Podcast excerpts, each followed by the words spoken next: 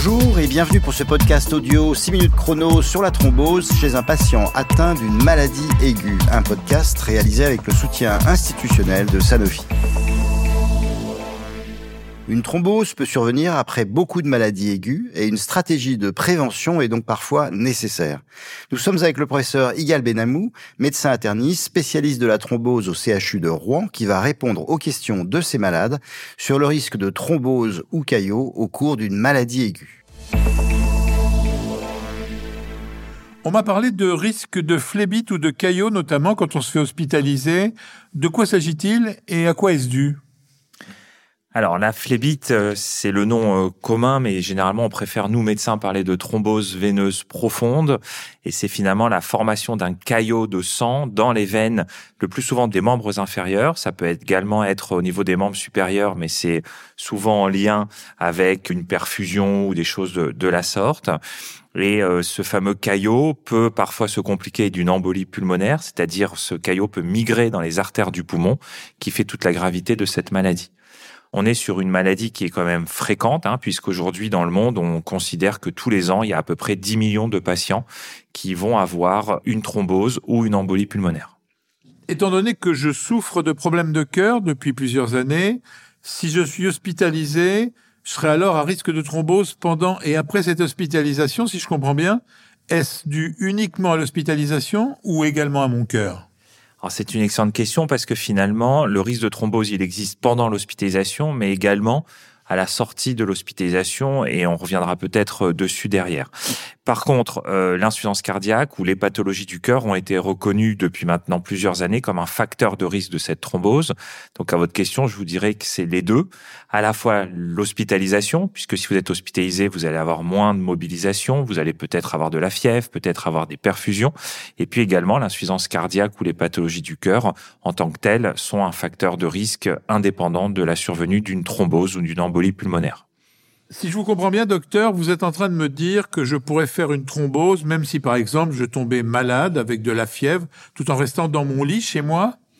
Oui, c'est exactement ça. C'est-à-dire que toute euh, pathologie médicale aiguë ou affection médicale aiguë, comme on l'appelle, que ce soit euh, un lumbago qui nous empêche de nous lever, que ce soit euh, une fièvre à 40, la grippe par exemple, sont des situations à risque de survenue de thrombose, tout simplement parce que l'immobilisation, l'inflammation, la fièvre, la déshydratation, parfois en lien avec cette fièvre très importante où on s'alimente pas toujours comme il faut, sont des facteurs de risque. Et donc, même si vous êtes à la maison, dans certaines situations, vous allez pouvoir avoir un risque de thrombose veineuse ou d'embolie pulmonaire, raison pour laquelle il y a des stratégies de prévention à, mettre en place. Quels sont les risques que je prends si je fais une phlébite à cause de mes problèmes de santé? Est-ce que ça peut être dangereux?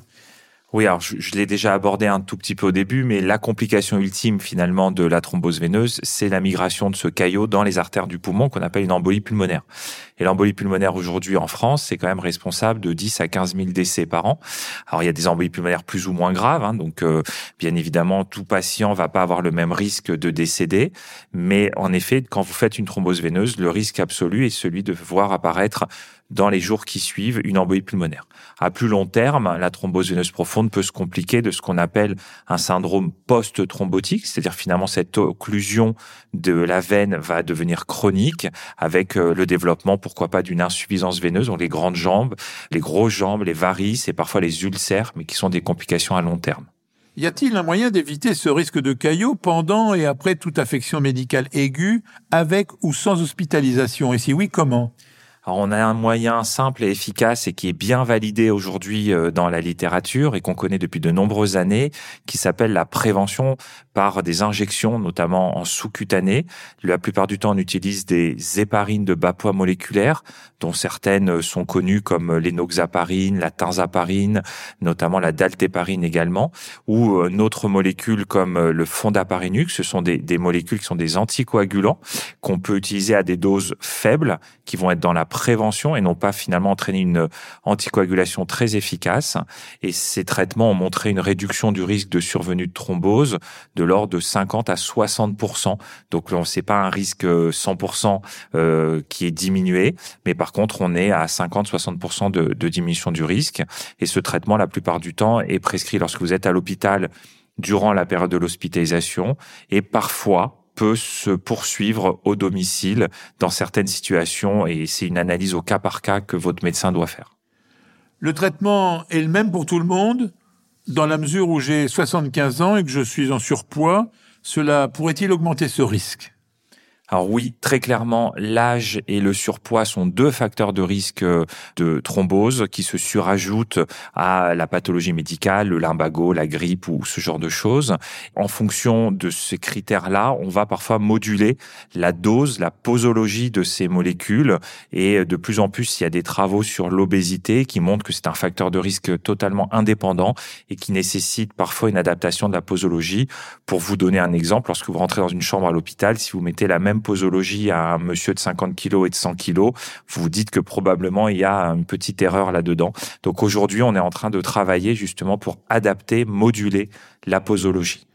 Vous me dites que c'est un traitement qui diminue la coagulation. Est-ce que je risque de saigner et le traitement nécessite une surveillance particulière?